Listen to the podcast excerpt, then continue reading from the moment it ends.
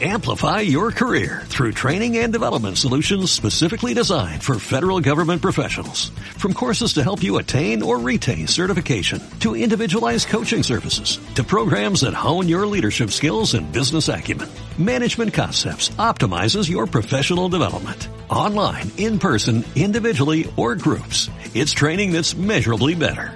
Learn more at managementconcepts.com. That's managementconcepts.com.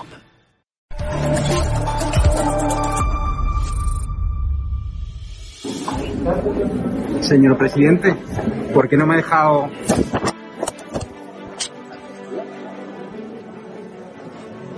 ¿Esa agresión? Esa la última.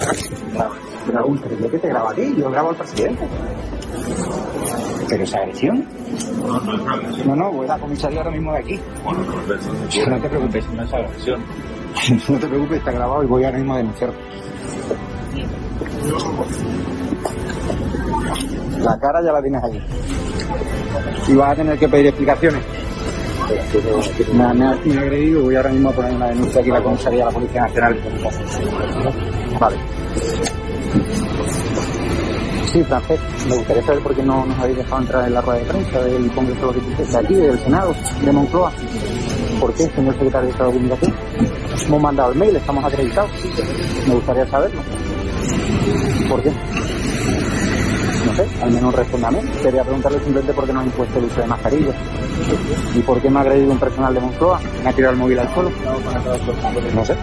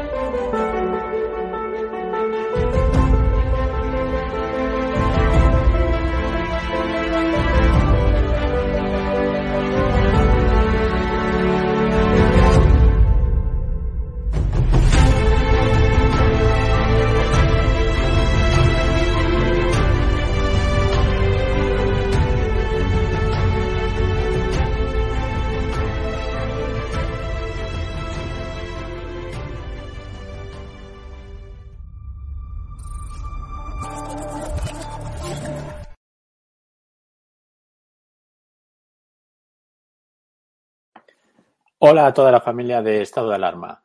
Bueno, pues antes de nada os quiero desear unas felices fiestas, una feliz Navidad en este tiempo especial que algunos quieren callar, como la ONS, que dijo que no había que celebrarla.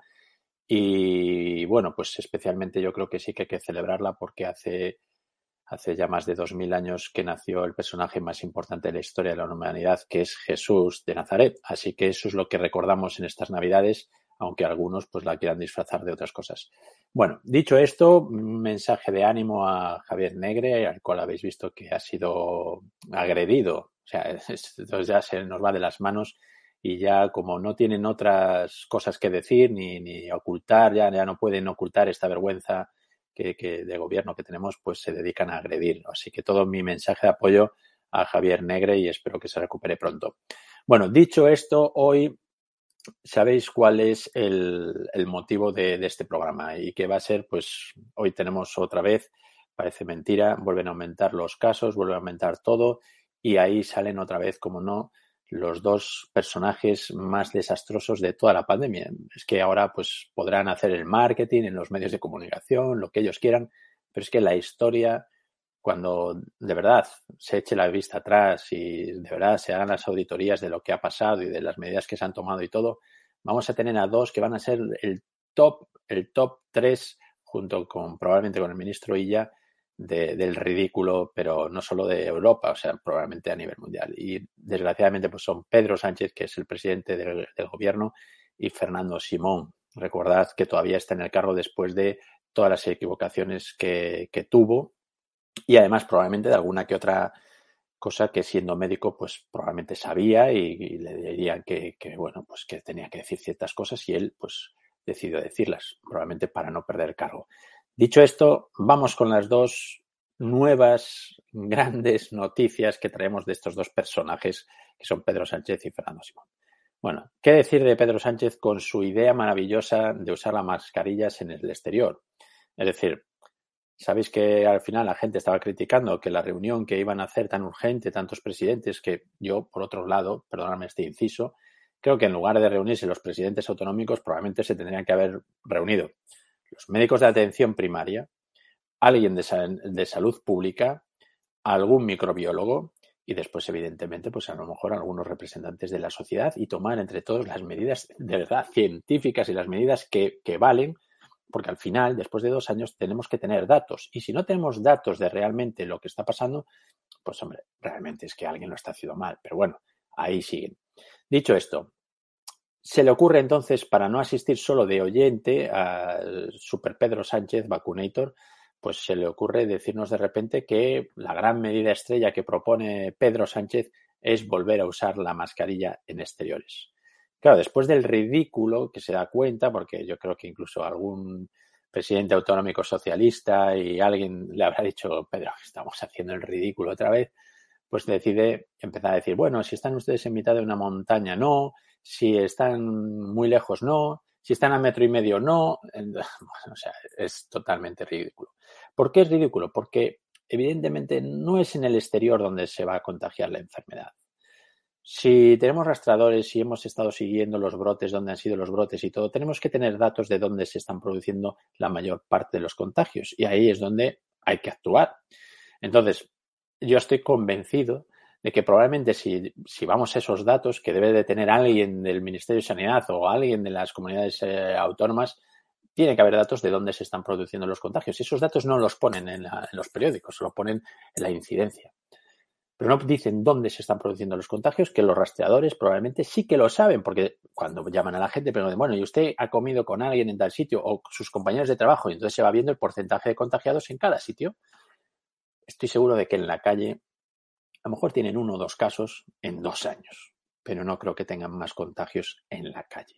Así que usar la mascarilla más horas de lo que realmente se necesita, primero es contraproducente porque al final la gente va a usar la mascarilla más tiempo del que lo necesita. Las mascarillas tienen un tiempo limitado para ser útiles, es decir, si las usas más de X tiempo, al final se humedecen y pierden su efectividad. Y cuando realmente vas a necesitar la mascarilla, pues son mascarillas inútiles. Y segundo, vuelve a generar un estrés en la población, de otra vez de, esa sensación desagradable de, de, estar con una mascarilla, de no poder ver a la gente, de esa sensación de terror que nos envuelve en mitad de la calle o de un parque cuando vas a pasar con los niños. Así que yo, sinceramente, creo que la mascarilla en el exterior, pues realmente es que no vale para nada. A lo mejor si estamos en una gran, gran aglomeración, sí, pero bueno, recordad que precisamente el otro personaje, Fernando Simón, dijo que no nos hacía falta las mascarillas y ahí fue la gente en los metros y en los transportes públicos abarrotados y manifestaciones incluidas. Es lo que tenemos y probablemente no sea lo que nos merezcamos, pero bueno, al final son los que están ahí y ninguno de ellos ha dejado el cargo. Bien, sobre Fernando Simón, ¿cuál es la, gran noticia? Porque yo creo que este señor ha querido volver, cada vez que abre la boca sube el pan. Y recordaréis que dijo que la variante Omicron que no tenía nada que ver con el aumento de la incidencia. Bueno, pues ya hemos visto que la variante Omicron ha desplazado totalmente al resto de variantes. Si tenemos todos los datos que tenemos de contagiados, que ya ni siquiera se están viendo si son Omicron o no, porque realmente es la variante que está desplazando a la otra, y aumentan tan, tan, tan rápido, es porque algo ha cambiado. Es decir, ¿qué es lo que ha cambiado? Pues la nueva mutación ya no es Delta, ahora es Omicron, es mucho más contagiosa. Estamos viendo, yo creo que es menos agresiva, lo cual es bueno. ¿Y qué es lo que está pasando con Omicron? Bueno, pues que es incluso bueno, es decir, está desplazando a las otras variantes que pueden ser más mortales. Poco a poco eso va a ir, eh, digamos, haciendo que las otras variantes desaparezcan nos va a quedar una variante que en principio debe ser menos letal. ¿Y eso qué va a significar? Que si ahora se producen algunas otras mutaciones, lo más probable es que incluso sean aún menos letales y más o menos igual de contagiosas. Entonces, pues por ahí poco a poco, digamos que el virus se va atenuando, que es lo que hemos dicho siempre en el inicio de este programa, que el virus se va adaptando al huésped que somos nosotros y cada vez es menos mortífero y cada vez, pues bueno, pues es más contagioso. Al final lo que necesitamos no son ponernos 800.000 dosis de la misma vacuna, porque los virus van cambiando y entonces ya no son tan eficaces y a lo mejor sí que era importante pues ayudar a los científicos españoles que no tienen un duro, que no les dejan investigar y sacar adelante las vacunas esterilizantes. ¿Y por qué son importantes estas vacunas? Bueno, Fijaros, ahora mismo estamos poniendo unas vacunas que lo único que hacen es nos aumentan los IgGs, es decir, los anticuerpos para luchar contra ese virus. Pero esos IgGs están diseñados, digamos, para una proteína que ha sido cambiada en esta nueva variante, con lo cual la eficacia se ha perdido mucho. Y poco a poco se va perdiendo la ventaja, digamos, que tenía el, ponerse las vacunas, que te pegaba un subidón de IgGs y durante un tiempo pues estabas digamos, pues era como el, tener unas defensas, unas defensas nuestras, pero como creadas de forma artificial con la vacuna, para defendernos del virus. ¿Y qué se está viendo? Que aunque te pongas la tercera dosis, como desgraciadamente estamos viendo con alguna gente famosa, pues puedes acabar en una UCI. Desde aquí todo mi apoyo a Resines, que me parece un pedazo de actor, una persona excelente y que espero que se recupere muy, muy pronto. Pero es un ejemplo de todo lo que hemos hecho mal. Es decir, a la gente no le hemos explicado que las vacunas pueden no inmunizarte. La ministra Darias decía, no, no hace falta hacer serologías porque, bueno, una vez te ponen las dos vacunas, esto es súper, ya no hace falta hacer serologías. No, esa no es la información que hay que transmitir. A gente hay que transmitirle que pese a que te hayan vacunado, puedes no estar inmunizado. Y pese a que estés inmunizado, siempre tienes tus riesgos. Y aunque te den mucho pasaporte COVID y todo lo que tú quieras, que te lo tengan que renovar ahora con cada pinchazo, cada seis o cada nueve meses, lo que ellos quieran, eso no significa protección total contra la inmunidad y siempre habrá un porcentaje de población que desgraciadamente pues no va a estar cubierta. Entonces, lo que hemos hecho mal ha sido transmitir a la gente sensación de que haciendo aquello eras inmune, haciendo aquello podías ir a, los teatros y expulsaban a los que no estaban con el pasaporte COVID. Haciendo estas cosas, lo que ha generado es que la gente ha bajado la guardia. Cuando, sobre todo, ¿quién no debía haber bajado la guardia? La gente de riesgo, que es la que realmente tenemos que ayudar a vacunar, la gente que tiene síntomas de otras enfermedades que se pueden ver agravados pues con el aumento de fiebre y todo lo demás y todas estas cosas. Nos hemos focalizado en vacunar, por ejemplo, a niños de 5 o 6 años que probablemente no lo necesiten y nos hemos olvidado realmente de informar a la población, sobre todo a la población, quién es de riesgo, decirle a los que son de riesgo, seguiros protegiendo hasta que resolvamos esto. Mientras tanto, en lugar de hacer la tercera, la cuarta, la quinta, la sexta dosis, pues lo que hay que hacer es empezar a hablar de los fármacos que tenemos. En este caso, incluso Pfizer ya tiene un fármaco que protege en un 89% contra los síntomas graves. Y pues eso es lo que habrá que empezar ya a hacer acopio de este tipo de fármacos, porque al final les guste a las autoridades o no, nos guste a nosotros o no, la gente va a estar en contacto con el virus, porque es un virus pandémico, es un virus con una potencialidad de, contagio brutal y seguramente si tenemos 60.000 nuevos contagios no son 60.000, porque asintomáticos deben de ser otro 95% y probablemente de esos 60.000 el doble de contagiados casi seguro que van a ser asintomáticos y eso mucho mejor. Entonces por ahí van un poco los tiros. Necesitamos empezar a hacer copio de los nuevos fármacos que están saliendo. No nos podemos olvidar de eso porque eso sí que va a salvar realmente vidas de esa gente que aunque les vacunen no quedan inmunizados, de esos que a lo mejor deciden no vacunarse y que están en su derecho y que nosotros y el Estado como Estado debe de proteger. ¿Y cómo hay que proteger? Con todos los medios posibles. Porque si a un fumador se le protege y se le da tratamiento y se le da radioterapia cuando le hace falta y todo eso, que me parece lo normal, pues a alguien que decide no vacunarse o a alguien que decide vacunarse y se pone mal, pues habrá que dar todos los medios disponibles. Y ya empiezan a salir fármacos. ¿Qué es lo que hay que hacer?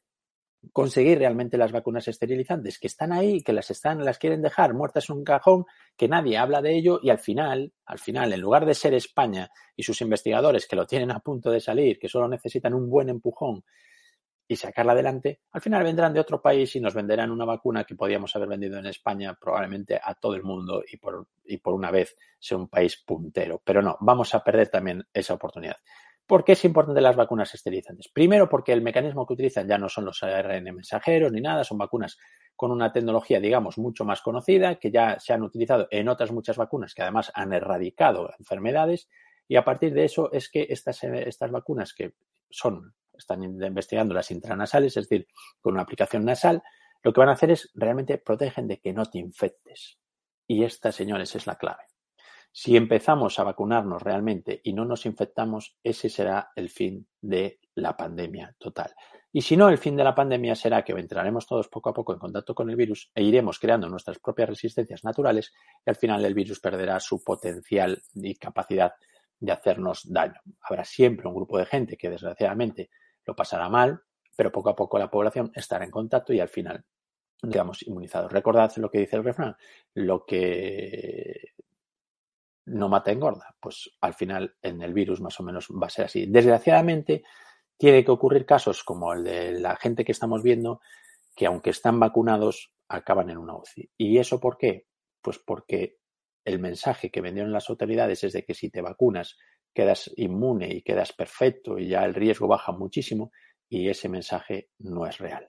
Bueno, dicho eso, dicho que Fernando Simón se vuelve a equivocar otra vez, ya, ya no sé cuántas veces más. Yo a veces me acuerdo de aquel pobre chaval que se tatuó la cara de Fernando Simón. Vamos, pobre, si tiene que pagarse un tratamiento láser para quitarse la cara de Fernando Simón, ahora le va a salir por una pasta. Pero bueno, seguimos equivocándonos, seguimos tomando decisiones políticas, seguimos sin realmente escuchar lo que dice ya no solo la ciencia, pero sino la, capacidad analítica de los datos. Señores, en dos años la cantidad de datos que tenemos que tener de la pandemia nos tiene que guiar a cuáles son las medidas que realmente son eficaces y las que no. Y decir que a la gente tiene que utilizar una mascarilla en mitad de la calle, pues es ridículo. Es ridículo. Entonces, pues, pues por ahí vamos muy mal. Llegan las navidades, los test de antígenos se agotan, ahora todo el mundo está haciendo test de antígenos, por ejemplo, en otras comunidades se están ofreciendo puntos para hacerse las pruebas y hacerse los test de antígenos. ¿Y quién otra vez fue la primera comunidad que ofreció los test de antígenos de forma gratuita a su población y dijo, este es el camino para que la gente sea responsable de sí misma y tome medidas? La señora Ayuso. Desde aquí le mando un saludo porque la verdad es que me gusta cómo está llevando la gestión y me consta que su consejero de Sanidad es una persona preparada, no como la ministra de Sanidad, que al final no es ni médico ni sanitario, ni sabe lo que es el Ministerio de Sanidad, y Ayuso, en cambio, pues bueno, pues tiene gente de confianza que sabe por dónde moverse, que probablemente lean mucho, estudien mucho los datos y después pues tomen las decisiones. Riesgo, beneficio, lo que siempre digo en este programa, riesgo, beneficio y después actuamos. Bien, dicho esto, ¿Qué es lo que va a pasar ahora en el futuro? Bueno, vamos a seguir teniendo un pico muy alto de aumentos. Vamos a seguir viendo que la, incidencia de los hospitales va a subir, va a subir y después va a llegar en una meseta. ¿Por qué? Porque también estamos, hemos aprendido muy bien a tratar también la enfermedad y como los pacientes ya no van a llegar a estados muy, muy graves y nosotros sabemos tratar mucho más rápido como es la enfermedad, conseguimos altas mucho más rápido. Y entonces vamos a conseguir equilibrar eso. Yo entiendo que eh, la sanidad está estresada.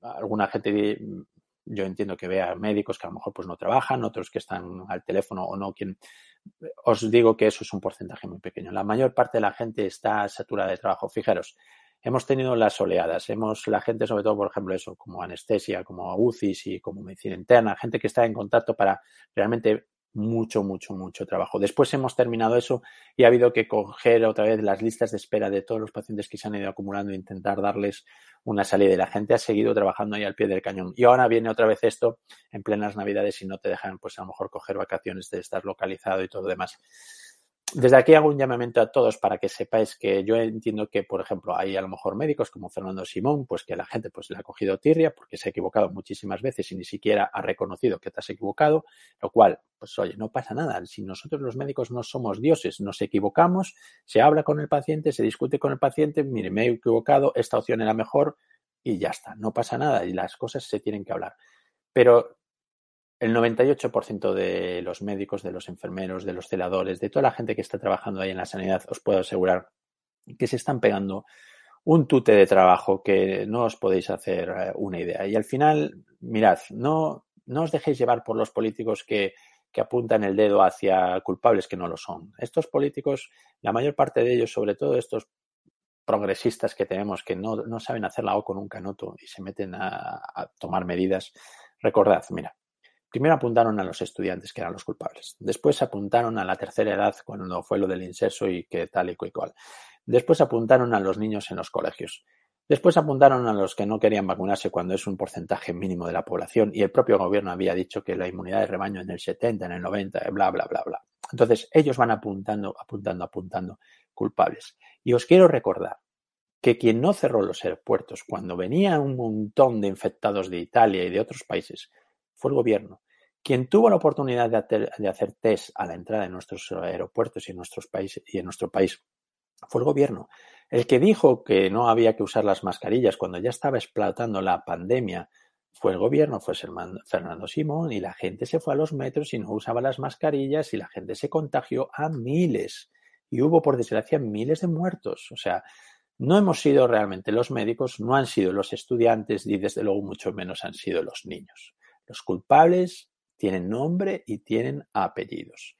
Ahora, ¿qué va a pasar? Bien, pues lo que va a pasar es eso. Vamos a tener un pico, sobre todo vamos a tener un pico muy importante cuando llegue la primera semana de enero, pero ese pico yo creo que lo vamos a poder controlar y lo vamos a poder controlar bien. Vamos a trabajar otra vez un mogollón, pero lo vamos a controlar bien. ¿Qué pedimos, digamos, a la sociedad? Que no hagáis, eh, de verdad, no, no, no sigáis eh, encrespando a la gente, porque eso es lo que precisamente quieren los que, nos, los que los gobiernan. Al final, lo que la gente tiene que hacer es un equipo. Nosotros estamos aquí para salvar vidas, para ayudar a la gente ya os digo, el 99% de la gente que conozco trabajan como leones, así que estamos aquí para salvar vidas. Da igual que te vacunes, da igual que no te vacunes, te vamos a tratar siempre lo mejor posible y vamos a hacer las horas que hagan falta para sacar adelante la situación. Así que lo que hay que no hacer, lo que no tenemos que hacer es precisamente empezar a apuntarnos entre nosotros. Si precisamente los culpables son los que están ahí arriba y se están riendo de nosotros con medidas estúpidas como usar la mascarilla en exteriores. Esa es la medida estrella en plena sexta ola, en plena ola de contagios y la gente esperando qué hacemos estas navidades. ¿Qué es lo que ha hecho la gente? La gente ha pasado de ello y ha dicho, ¿qué es lo que puede hacer? ¿Qué es lo que mejor puedo hacer? Primero vacunarme, sobre todo si soy paciente de riesgo. Bien. Y si no me quiero vacunar o lo que sea, pues me puedo hacer un test de antígenos y saber que por lo menos no estoy contagiado y voy a estar con los míos y ya está. Y la gente sabe lo que tiene que hacer y la gente yo la sigo viendo que actúa correctamente y es, o sea, es un ejemplo de que la sociedad, de que la sociedad sabe más que los que nos gobiernan. Desgraciadamente no tenemos un líder, no lo hemos tenido desde el principio, no hemos tenido realmente una persona o un comité de expertos de verdad, no fantasma como el que tenía ella, que es el tercero del top 3 de, de personajes ridículos durante la pandemia y no hemos tenido un líder que realmente eh, pues diga y nos guíe. No hemos tenido a lo mejor un grupo de gente que podamos admirar y que podamos decir, pues mira, esta gente está preparada, esta gente está aquí para hacer lo mejor posible por todos nosotros y al que hagamos caso. Lo que tenemos al final son reuniones de 17 presidentes de comunidades autónomas donde cada uno quiere imponer lo que le va más o menos bien, donde salen medidas que no son eficaces para la población, porque al final hasta tienen razón. No es lo mismo la población de Asturias o la población de Galicia o la población de Castilla-León, que está más dispersa, que la población de una gran ciudad. No es lo mismo la economía de Madrid que a lo mejor la economía pues, de, de Andalucía. Y entonces, pues las medidas tienen que ser estudiando, estudiando los números, viendo lo que podemos hacer, lo que no podemos hacer, las medidas que han sido útiles, las que no lo son, preparando a la gente. Mira, os voy a contar, hay más de 30.000 médicos españoles fuera de España, trabajando fuera de España. ¿Por qué? Porque son contratos muchas veces miserables, o sea, son contratos de días, de dos días, de horas, de lunes a viernes para que no firmes el fin de semana, etcétera, etcétera. Miles y miles y miles de enfermeras que están fuera de nuestro país cuidando a otros pacientes. Al final se satura la atención primaria, la gente, evidentemente, yo lo entiendo, se cabrea porque quiere ver a un médico y no tiene médicos disponibles, pero también os pido que os pongáis en la piel de ese médico de atención primaria que le han puesto en una lista 50 personas para ver en tres horas. Es imposible. Y entonces eh, no puede ser. O sea, yo desde aquí hoy, que viene la Navidad, que viene en tiempo para que la gente esté, se abrace y se desee unas felices fiestas y sepamos lo que pasó hace dos mil años que vino Jesús a, salvar a la humanidad. Quiero pedir a la gente que no hay enemigos, es decir, no, los médicos no son los enemigos, las enfermeras no son los enemigos, los policías, aunque nos pidan ahora la mascarilla en la calle, no son los enemigos. ¿Quiénes son? Son los que precisamente siguen ahí. Ni uno solo ha dimitido, ni uno solo ha asumido sus errores, ha pedido perdón que no pasaría nada. Yo, si me equivoco, digo, señores, me he equivocado, lo siento mucho y pido perdón. Y no lo he intentado hacer con a mala fe, sino que lo he hecho con mis mejores intenciones y con todo lo que yo sé. Y no pasaría nada, absolutamente nada. Y ya está, o sea, es algo nuevo, me he equivocado, lo siento. Pero bueno, ya cuando empiezas a seguir diciendo tonterías, pues yo creo que llega un momento en que alguien debería decir, señor, usted no puede representar a la sanidad de este país y váyase. Y ya está y punto. Pero no quieren tomar esa medida porque eso sería demostrar pues, que han estado equivocados y han estado utilizando cabezas de turco para salvarse ellos pues, eh, su culo de mandril. Entonces, ¿qué va a pasar? va a pasar eso, va a pasar que la incidencia va a aumentar bastante. ¿Qué puede pasar en fin de año? En fin de año va justo a llegar lo que es el aluvión de, lo, de las navidades, de las cenas de Navidad. Probablemente no se van a colapsar los hospitales, la atención primaria así, la gente va a tener miedo, va a tener síntomas. Yo desde aquí os hago un llamamiento. Si tenéis síntomas, simplemente lo más normal va a ser tener síntomas de cansancio, síntomas de dolor de cabeza. Hay que tomarse un paracetamol, hay que hidratarse muy bien, una buena hidratación.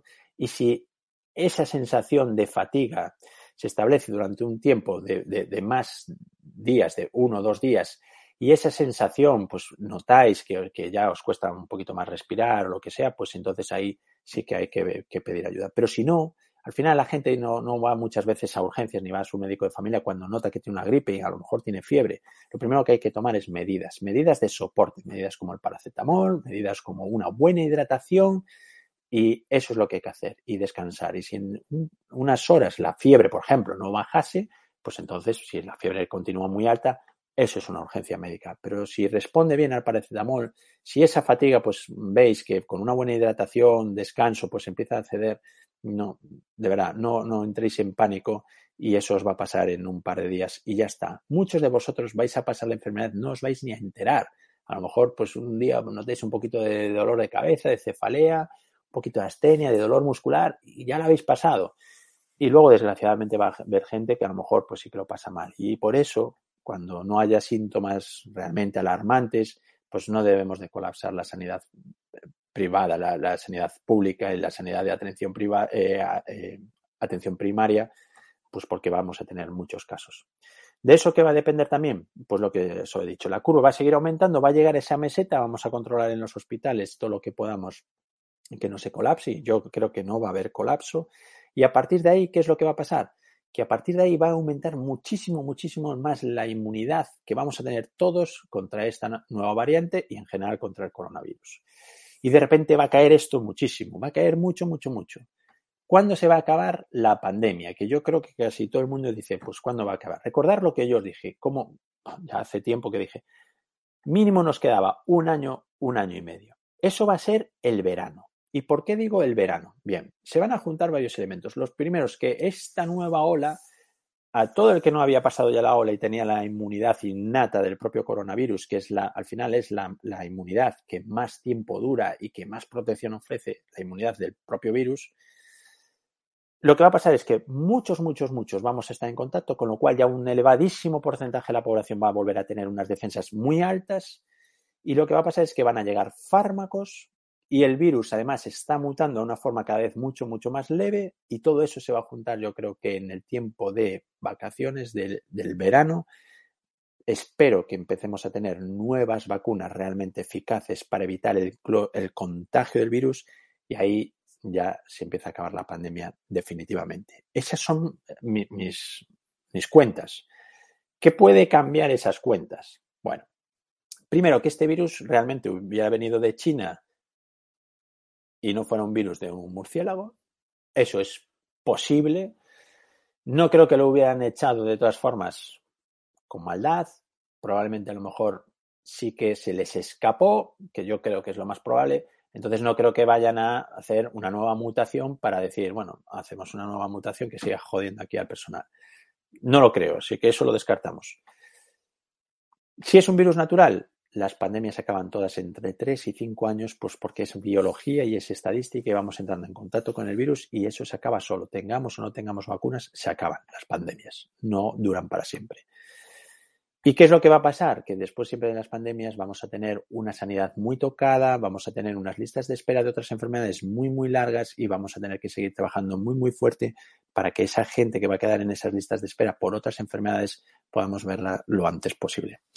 Así que, bueno, yo quiero hoy mandar un mensaje de optimismo, un mensaje de optimismo de que vienen probablemente dos semanas bastante fastidiadas en cuanto a las noticias, nos van a bombardear, pues 60.000 contagios, 80.000, 90.000, pero cada vez eh, los números de los hospitales van a seguir ahí mantenidos y van a seguir en un orden que podemos controlar, con lo cual todo bien. Recordad lo que os digo, si os contagiáis, no entréis en pánico, buena hidratación, tratamiento de la fiebre, descanso, aislaros, una buena alimentación y si eso no tenéis la fiebre y no la controláis, entonces ahí sí acudir a, a los médicos, a las urgencias. A partir de ahí, lo que digo, a partir de Reyes, esta vez los Reyes, no Papá Noel, los Reyes nos van a traer el que estos números van a empezar a caer mucho, mucho, mucho, eso es lo que yo espero y a partir de ahí pues ya todo va a ir mucho, mucho, mucho mejor. Os recuerdo, los médicos no somos culpables, los médicos estamos para trabajar y salvar a la gente, para trabajamos muchas horas, os lo puedo asegurar. Hay mucha gente trabajando muchísimo. Evidentemente siempre hay vagos, también hay algún liberado sindical que no ha pisado el hospital a pesar de todo y yo entiendo eso, pero son una minoría. ¿Qué os pido? Que paséis unas felices navidades, que pidáis los deseos cuando llegue el momento de estar todos juntos, sobre todo deseos de salud, deseos de que esto va a cambiar y yo creo que el 2022 sí que ya va a ser el año en que todos vamos otra vez a estar perfectamente. Así que os deseo unas felices fiestas, una feliz Navidad, que lo podáis celebrar con vuestros familiares, con vuestros seres queridos y os, os, toméis una buena copa de champán, de sidra o incluso de Estrella Galicia, que a mí me encanta. Y así de paso ya le hago publicidad. Podéis seguirme. Vamos a crear un canal eh, donde voy a hablar de mi especialidad, que es también la anestesia y el tratamiento del dolor. Y ahí además os voy a traer información sobre nuevas terapias, es decir, aparte de hablar de, del coronavirus y de lo mal que estamos con los que nos gobiernan, vamos, voy a abrir un canal en YouTube.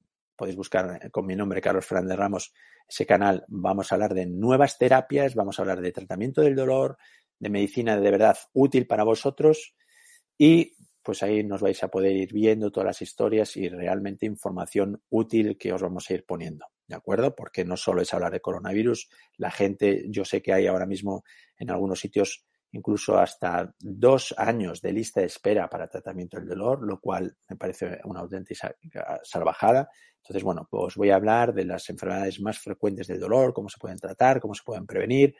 Mm, contestaré eh, las, las preguntas que, que tengáis eh, a través de, de los emails.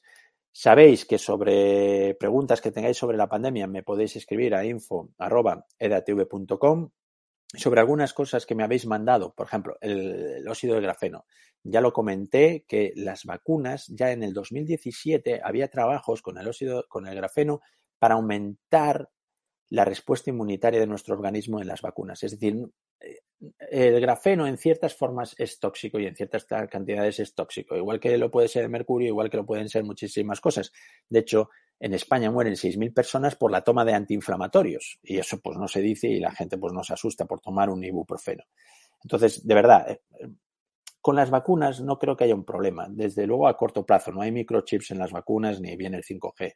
Yo entiendo que a lo mejor algunos pues habéis recibido información o lo que sea y podéis tener esa idea es respetable, pero en mi opinión es que las vacunas son seguras. Otra cosa que he dicho es que nos faltan estudios a largo plazo. Y eso no me lo puede quitar nadie, ni nadie me puede decir que son seguras a largo plazo porque nos faltan los estudios. Entonces, paciencia.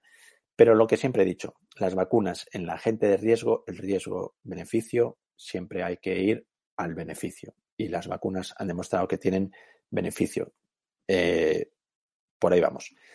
Más cosas que me quedan en el tintero sobre lo que me habéis enviado. Bien, algunas cosas que se ven, que parecen microchips y todo lo demás. Bueno, realmente eh, eso no, no le hagáis caso. Mirad, nuestro organismo, cualquier cuerpo extraño que fuera de ese tipo, no os podéis imaginar las reacciones que tendríamos. Es decir, yo sé que la gente se pone mala con la vacuna, eso es una reacción inmunitaria, pero si hubiera realmente ese tipo de cosas en nuestro organismo, lo que hace normalmente es encapsularlo y repelerlo y destruirlo, o sea que tampoco es para tanto.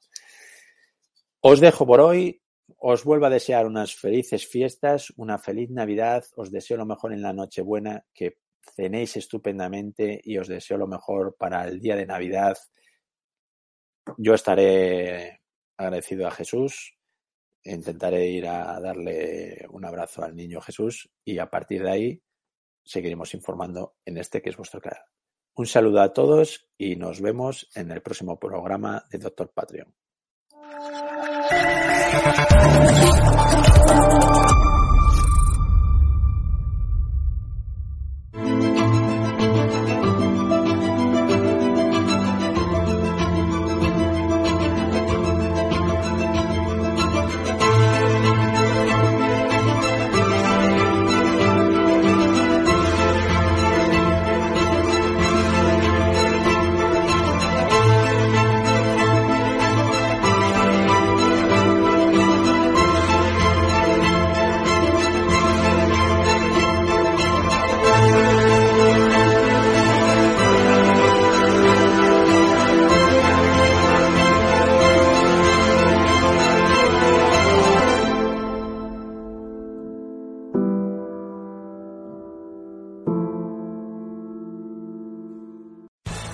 Amplify your career through training and development solutions specifically designed for federal government professionals. From courses to help you attain or retain certification, to individualized coaching services, to programs that hone your leadership skills and business acumen, Management Concepts optimizes your professional development. Online, in person, individually, or groups, it's training that's measurably better. Learn more at managementconcepts.com. That's managementconcepts.com.